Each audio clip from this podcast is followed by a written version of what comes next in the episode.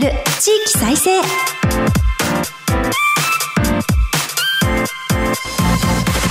日本経済新聞の支局記者が語る地域再生。番組進行を務めます。古き良き時代から来ました。真面目なアイドル。真面目にアイドル。ユッフィーこと寺島由布です。私寺島由布は早稲田大学在学中の2013年からソロアイドルとして活動しています。ゆるキャラ好きとしてゆるキャラグランプリをはじめ各地のキャラクターイベントで MC も担当してきました。どうぞよろしくお願いいたします。今日本経済新聞の電子版では人口減少産業活性化などの課題解決に取り組む地域の姿をデータで読む地域再生という特設サイトから記事を日々発信しています。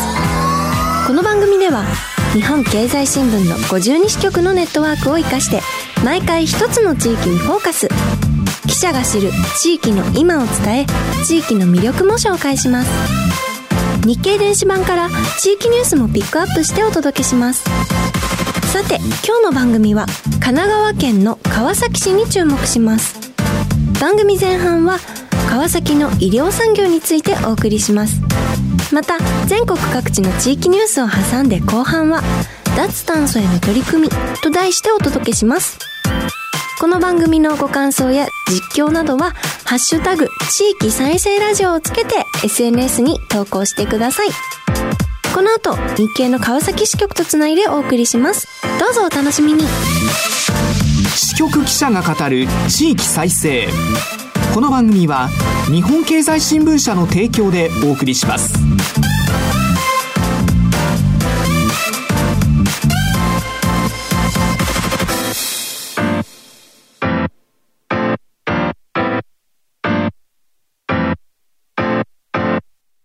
クローズアップ川崎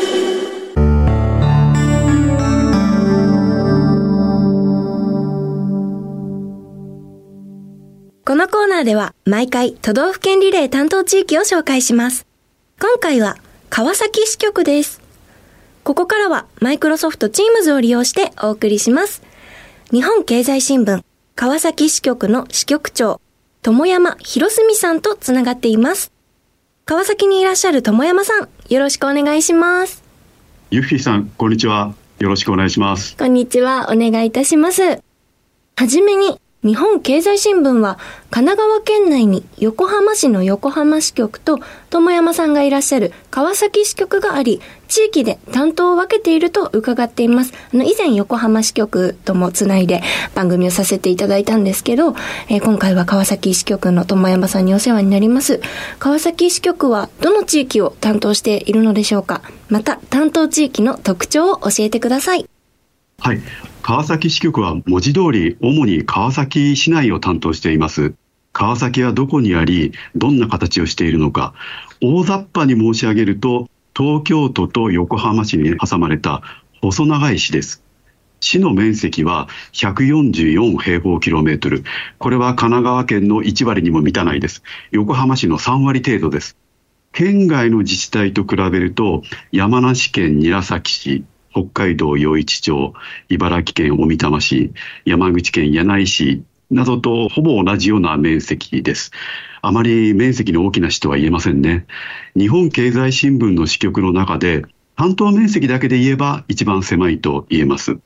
その川崎市は大きく南部、中部、北部、この3つに分けることができます。海側の南部は皆さん聞いたことあると思うんですけれども、京浜工業地帯の中核を成しています。かつての日本交換、現在の JFE ですね。それに味の素の工場、エネオスの石油生成工場、花王の洗剤工場、あと、首都圏に電力を供給する火力発電所などがあります。中部は武蔵小杉、武蔵溝の口などの駅が中心で、北部は上りと新百合ヶ丘を中心とした主に住宅街ですね。私はかつて兵庫県尼崎市に住んでいたことがあるのですけれども、尼崎市も南部の海側が工業地帯で、北部に住宅地があり、大阪と神戸という大都市に挟まれています。関西の方は尼崎市を思い浮かべていただくとですね、あ、川崎ってどんなところなのかなと理解しやすいかなと思います。川崎は札幌、仙台、名古屋、大阪、広島、福岡など全国に20ある政令指定都市の一つです。面積は小さいんですけれども、東京の隣にあるという地の利を生かしてですね、人口が現在154万人、非常に多いですね。政令指定都市の中では、横浜の377万人を筆頭に、大阪、名古屋、札幌、福岡について第6位となっています。2020年の国勢調査によると、2015年、5年前と比べた人口増加率が4.3%。これはですね、福岡市の4.9%、埼玉市の4.8%に次いで第3位になっています。また、若い都市であるというのも特徴の一つです。同じく2020年の国勢調査によると、市民の平均年齢が43.7歳。この政令市に東京23区を加えた21大都市と言いますけれども、中では最も若いです。ちなみに全国平均が47.6歳。生産年齢人口の比率もですね、67.4%です。全国平均の59.5%を上回り、若い自治体と言います。なぜここまで人口が急速に増えて、若い人になっているのか。最も分かりやすい回答はですね、まあ、一つの回でしかないんですけれど、武蔵小杉かなと思っています。全国の皆さん聞いたことがある地名でしょうか。東急 JR 南部線、横須賀線が乗り入れていてですね、周辺には大きなタワーマンションが林立しています。ここに若いファミリー層が多く住むようになってきたためですね。小さいながらも人口が多く勢いのある地域ということが分かりました。でも神奈川県の1割に満たないというのが驚きでした。すごく名前もよく聞きますし、存在感もありますし、私、川崎フロンターレさんとお仕事したことがあって、フロンターレのあのマスコットのカブレラくんっていうゆるキャラと、ゆるキャラって言っていいのかな？あ、ね,、の、マスコットキャラクターとも仲良くさせていただいたんですけど、なんかそういう時も、こうフロンターレの応援ってすごく勢いがあるし盛り上がってて、すごく大きい街な気がしてたんですね。で、CD のリリースイベントでも何度も行ってますし、川崎って。いろんな形でお世話になってる場所なので、で、こう工業地帯とかもすごく有名だし、まさかそんなに小さい場所だったとはっていうのを今聞いて驚いています。でも、エリアとしては小さいけれども、人口も多くて、そして若いということで、で、こう支局も、川崎支局っていうこう名前を冠した支局が、ドンと構えてらっしゃるっていうのはすごく存在感のある地域なんだなと思うので、今日お話聞くの楽しみによりなりました。では、今日最初の話題に入っていきます。川崎では臨海部を中心に医療産業構想が進んでいるとお伺いしています。なぜ医療産業なのでしょうか？はい。ちょっと遠回りになるかもしれないんですけれども、まずは川崎の産業の成り立ちからお話ししたいと思います。川崎の産業は臨海部から始まりました。約100年前、浅野総一郎という人物がですね、新一万円札の肖像に選ばれた渋沢栄一らの支援のもとにですね、海を埋め立てて臨海部に一大工業地帯の建設を始めました。ここに様々な実業家が集まりですね、セメント、製鉄、石油化学、発電、自動車などの重厚長大産業が次々と集まって、戦後も高度経済成長の牽引役となりました。2021年の総務省の経済センサス、これをもとに市が調べたところ、従業者1人当たり従業者というのはそこで働いていらっしゃる方ですね。従業者1人当たりの製造品出荷額は7163万円と、先ほど紹介した21台として最も多かったです。ただですね、その過程で公害という重い弊害が発生し、残念ながら喘息患者を生み出したという苦い経験は川崎の決して忘れてはならない歴史の一つです。余談ですけれども、この臨海部の工業地帯、横浜市を含めた臨海部の工業地帯を JR 鶴見線が走っています。ここの駅はですね、実業家の名前から付けられた駅名が多いんですね。横浜市の浅野駅、これは浅野総一郎。安全性の安に善悪の善を書く、同じく横浜市の安全という駅はですね、安田財閥創業者の安田善次郎。川崎市の武蔵白石はですね、今の JFE ですが、かつての日本交換の創業者、白石元次郎、同じく川崎市の大川駅、これはですね、日本の静止王と言われた大川平三郎が由来です。また、川崎駅から割と近いんですけれども、味の素の工場がある川崎区鈴木町という地名はですね、味の素創業者鈴木三郎助から付けられています。ただ、こうした重工長大産業にもですね、陰りが見え始め、川崎市は産業構造の転換を進めます。そこで、付加価値が高く、環境負荷の比較的軽い医療産業に目をつけました。その拠点として、多摩川を挟んで羽田空港があり、比較的広大な伊豆自動車のトラック工場があった川崎区の殿町、殿様の殿という字を書きますけれども、この場所を選びました。この殿町では、市はどのような構想を描いているのでしょうか？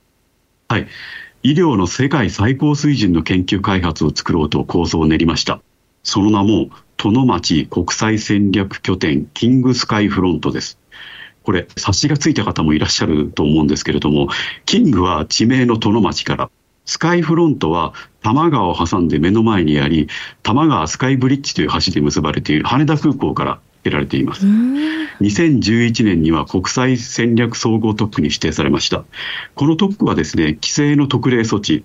税制財政、金融上の支援を受けながら、経済成長のエンジンとなる産業の集積拠点形成を進める国の制度のことです。この構想の中核施設となるナノ医療イノベーションセンター、通称アイコンと呼ばれています。これが開設されました。産学官のラボが集まっています。医療のスタートアップが利用しやすいように薬品を使える実験施設ウェットラボを小規模単位で貸し出しているのが特徴です。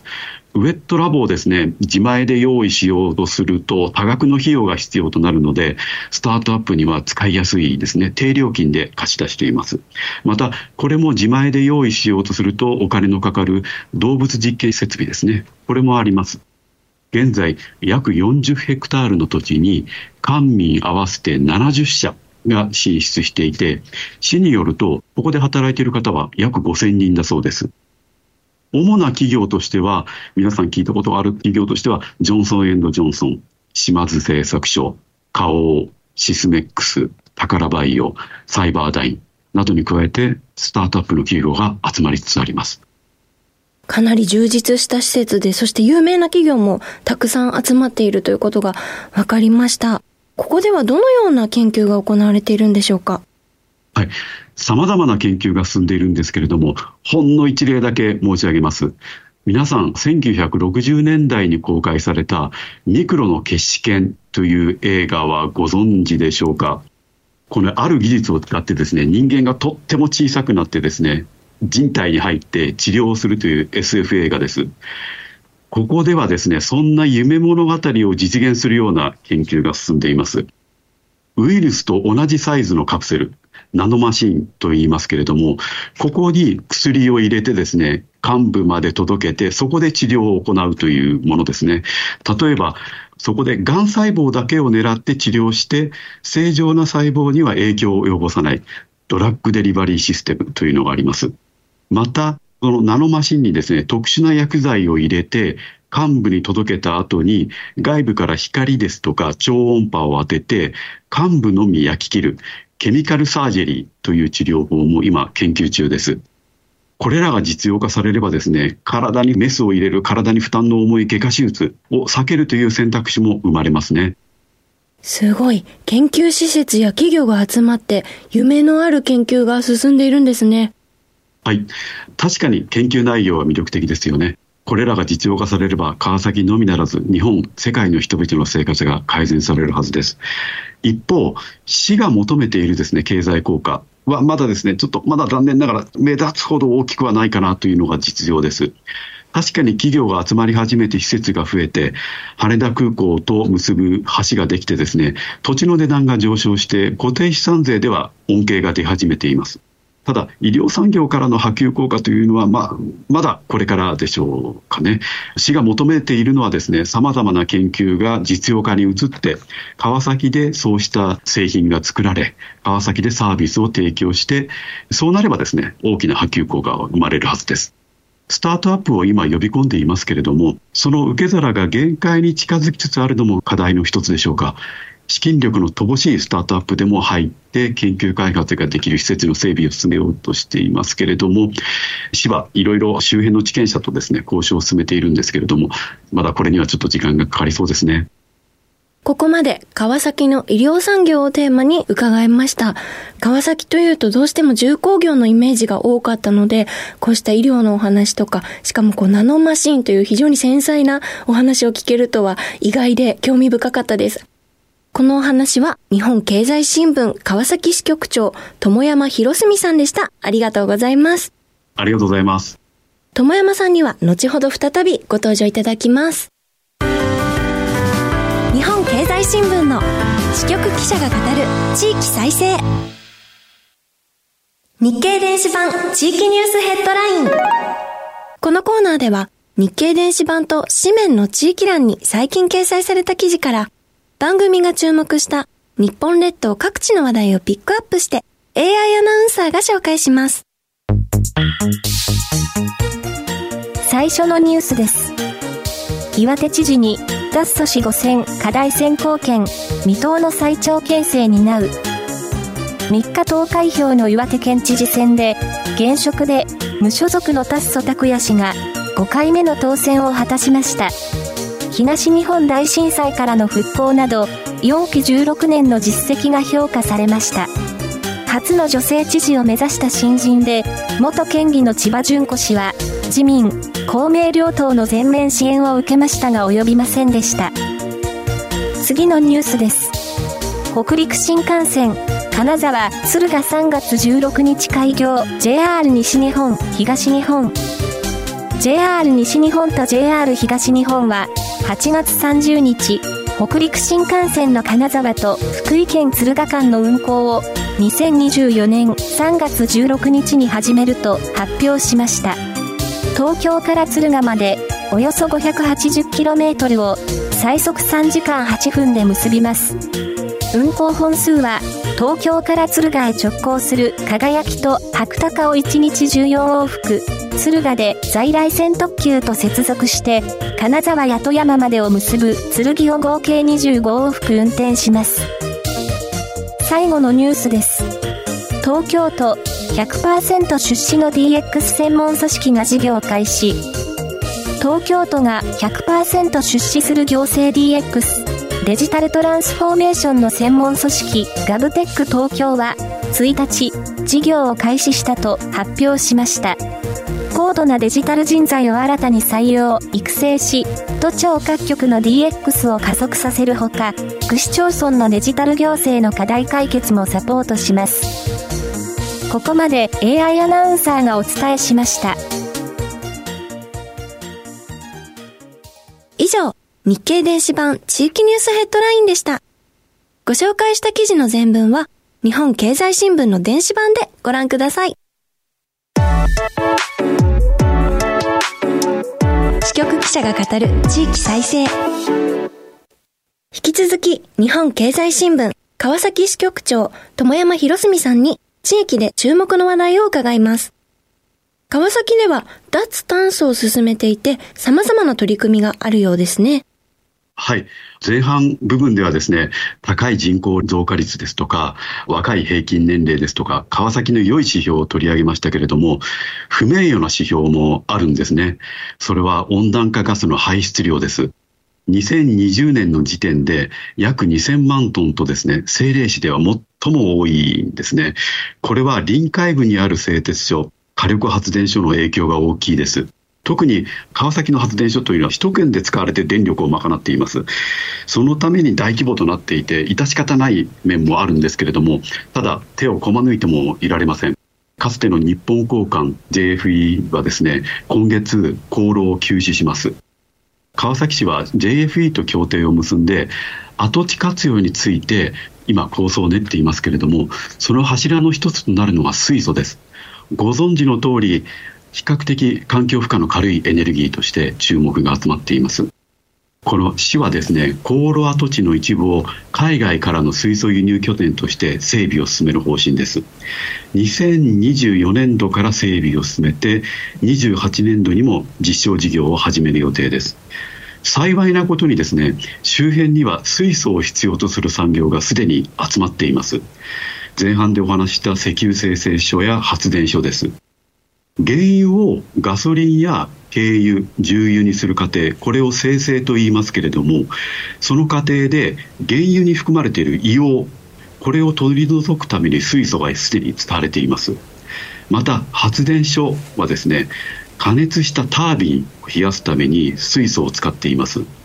川崎市では国内で消費されている水素のうち川崎市の臨海部ですでに1割が使われていると推測しています。一定の需要があるわけですね。また川崎の発電所は天然ガスを燃料として使っていますけれどもここに一定の水素を混ぜて燃やす混焼混焼という技術ですけれどもこれが将来実用化になるとさらに水素の需要が増えるのではないかと睨んでいます。前半でお話しした羽田空港と川崎殿町を結ぶ多摩川スカイブリッジ。ここにはですね水素を運ぶためのパイプラインがですねすでに埋め込まれているんですね。東京にも安く水素を運ぶための工夫がもうできています。お話を聞いているともう何もかもいいことずくめのように聞こえるんですけれども課題もあるんですか？はいおっしゃる通りです。水素の価格です天然ガスや重油ガソリンなどの化石燃料と比べるとまだまだ高いのが実用でいくら環境に良いと言ってもですねおいそれと使えるわけではないんですね。政府は2030年50年の価格目標を立てていずれ化石燃料と価格競争を持てるようにするという方針です。もう少し長い期間で行く末を見守る必要がありますね。こうした脱炭素の取り組みは市民にも波及していくんでしょうか？はい一番影響が大きいのは新築戸建て住宅への太陽光パネル設置義務化でしょうか。東京都に続く全国で2例目の条例です。2025年4月から義務化されます。補助金があって設備導入による電気代の削減もあり売電もできるんですけれども建築する市民にとっては資金負担になりますね。ただ先日川崎を代表するある企業の経営者の方がこうおっしゃってましたかつて川崎といえば公害という言葉がつきまとっていた時代もあった。こうした環境施策を積極的に進めていけば、環境先進都市として評価が高まるのではないかということでした。かつてのイメージを覆す施策としての期待も背負っています。そして川崎の海の上でも脱炭素の取り組みが進んでいるとお伺いしました。はい。なかなか聞き慣れないと思うんですけれど、電動タンカーというのがありましてですね、川崎港は世界初の電動タンカーの母港です。川崎駅から車で東京湾に向かうこと15分ほどで、夜行渓流桟橋というところに到着します。残念ながら一般の人は立ち入れないのですけれども、ここが世界初の電動タンカー母港です。東京の船舶会社朝日タンカーがですね2022年4月から川崎市の協力を得ながら電動タンカーを運行しています。私も実物を見てですねタンカーに乗り込んでみたんですけれども非常に面白いものでした。まず電動などで普通の船が発するエンジン音がないんですよね。静かに水面を滑るように進んできます通常の船にある必ず大きなですね煙突がないのも特徴ですね、はい、船尾から着岸するとですね充電ケーブルが下ろされて岸壁側にある充電ケーブルと接続して充電が始まります。船首にはリチウムイオン電池がぎっしりと積まれていてですね電気自動車の日産リーフこれの40キロワットアワーのタイプだと約90台分に相当する容量がありますで、推進力を生むプロペラをですね、横方向に360度回転できるので、横移動が得意なんですよ。前に進むだけではなくて、横移動がすごい得意で、このタンカーの仕事というのは、東京湾にやってくる外交船、海外に行く船ですね、への燃料補給が仕事です。補給のためには、その外交船に横付けする必要があるんですけれども、横移動が得意なので、これが重宝しているそうです。電動タンカーが横移動してスイスイ燃料補給に働いてる様子を思い浮かべると、ちょっとゆるキャラ好きとしては船が キャラクターのように思えて、ちょっと萌えを感じてしまいました。今後、川崎が環境施策でどのような進化を遂げていくのか楽しみですね。後半は脱炭素への取り組みについて、日本経済新聞川崎支局長の友山さんに伺いました。ありがとうございました。ありがとうございます。ここまでマイクロソフト Teams を利用してお送りしました。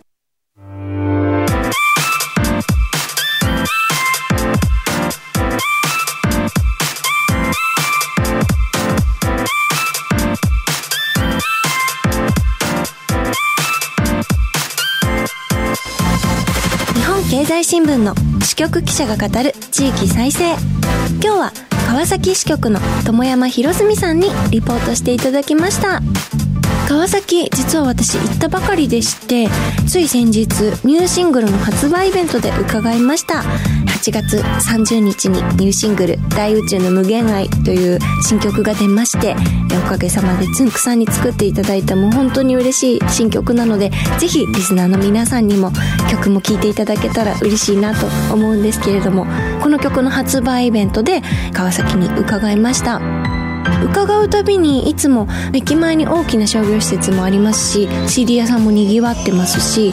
でイベントをするとあの各地からもちろん皆さん来てくださるんですけど結構「僕の街へようこそ」って言ってくれるお宅の方が多くて川崎やその周辺に住んでらっしゃる方も多いんだなと行くたびに実感するんですね。なので今日友山さんにお話を伺ってあ川崎は若い人口が増えているとか住みやすい街いろんな電車の乗り入れもあって便利な街っていうお話があったりあとは新しい経済がどんどんこう産業が発達している街だっていうことを伺ってなるほどといろんなことのこう合点がいきました。また多分こう CD の発売イベントですとかいろんな形であとフロンターレさんとのお仕事とかで川崎に伺う機会私も多いと思うので今日教えていただいたこととか来週聞けるお話のことを頭に入れながら今後も川崎の皆さんにお世話になれたらなと思っております。さてこの番組は放送後ポッドキャストでも配信しています。日経電子版からも聴取できますのでぜひご利用ください。またラジコのタイムフリー機能で放送から1週間以内でしたらいつでもまたお聞きいただけます。番組のご感想は「ハッシュタグ地域再生ラジオ」でぜひ SNS にて実況投稿もお願いします。それではそろそろお別れです。来週も川崎支局からリポートしていただきます。次回もどうぞお楽しみに。ここまでのお相手はゆふいこと寺島由布でした。支局記者が語る地域再生。この番組は日本経済新聞社の提供でお送りしました。